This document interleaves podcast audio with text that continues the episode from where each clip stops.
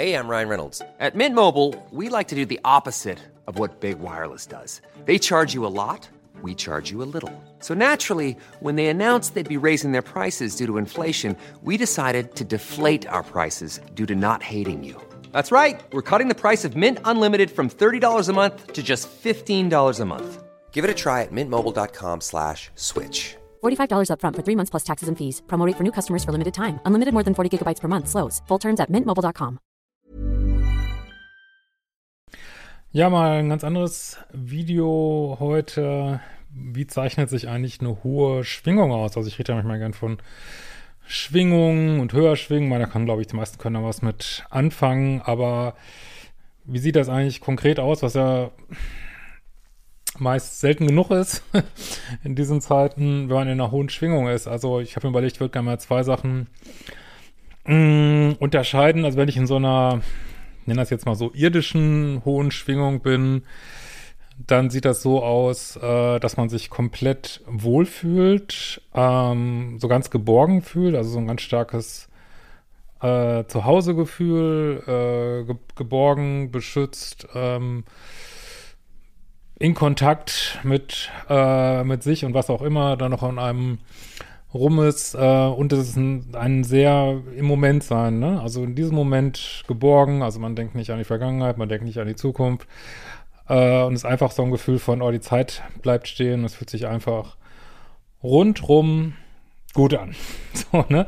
Aber auch sehr geerdet. Also es ist ein sehr es ist überhaupt sowieso nur erreichbar, dieses Gefühl über eine starke Erdung. Das ist immer, was man immer nicht so zusammenkriegt. Also man kann sich nur an höchste Höhen bewegen, wenn man äh, gleichzeitig total geerdet ist. So hier, anders geht es nicht. Dann dreht man ab und wird im wahrsten Sinne des Wortes abgehoben. So, ne?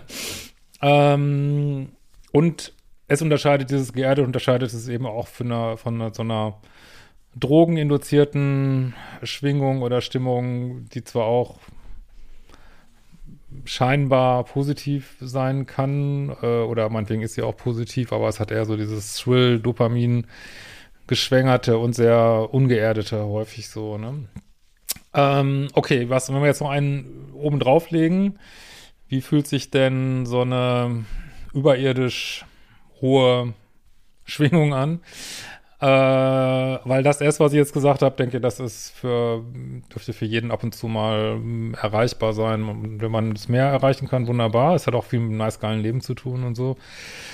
Äh, wenn man jetzt noch einen oben drauf packt, ähm, wie fühlt sich das dann an?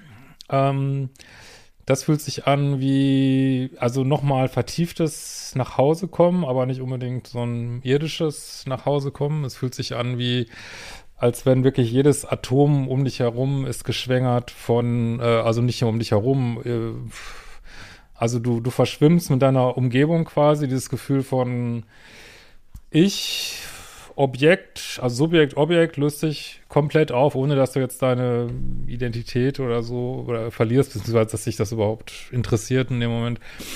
Äh, und quasi jedes Atom ist durchtränkt mit unbedingter Liebe, ne? Also so ein totales Gefühl von äh, geliebt sein, ähm, ja, verschwimmen dieser Grenzen und ähm, ja, und das kann sich auch, wenn ein, also das sind ja, wann gerät man in diese Momente? Das sind häufig ja so kurze Momente, vielleicht in der Meditation, vielleicht aber auch durch eine ganz tiefe Entspannung, vielleicht auch durch eine ganz tiefe Erschöpfung, rede ich auch ein bisschen in meinem neuen Buch drüber.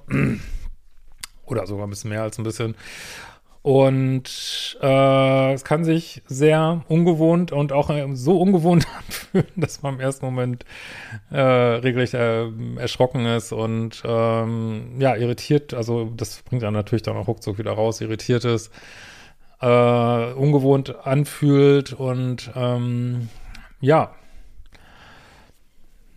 Und ja, und aber auch halt wirklich, man merkt einfach, dass das eigentliche Zuhause nicht das irdische Zuhause ist, ne? Was auch immer das genau heißt und äh, kann auch Sehnsuchtsgefühle entwickeln oder es kann anfangen zu weinen und ich weiß nicht was, äh, das kann schon total drastisch sein, äh, weil wir gewöhnen uns, wir haben uns natürlich hier auf der Erde gewöhnt äh, an diese niedrige Schwingung hier und äh, wenn man dann plötzlich in so eine hohe Schwingung kommt, das kann ja schon komplett aus den Latschen kippen, so, ne, das muss man schon echt sagen.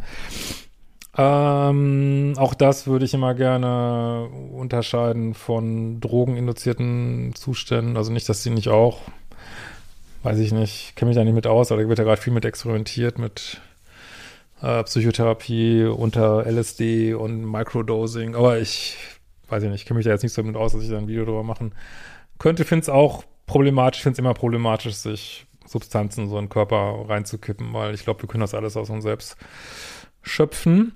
Ähm, aber warum ist es wichtig? Ja, weil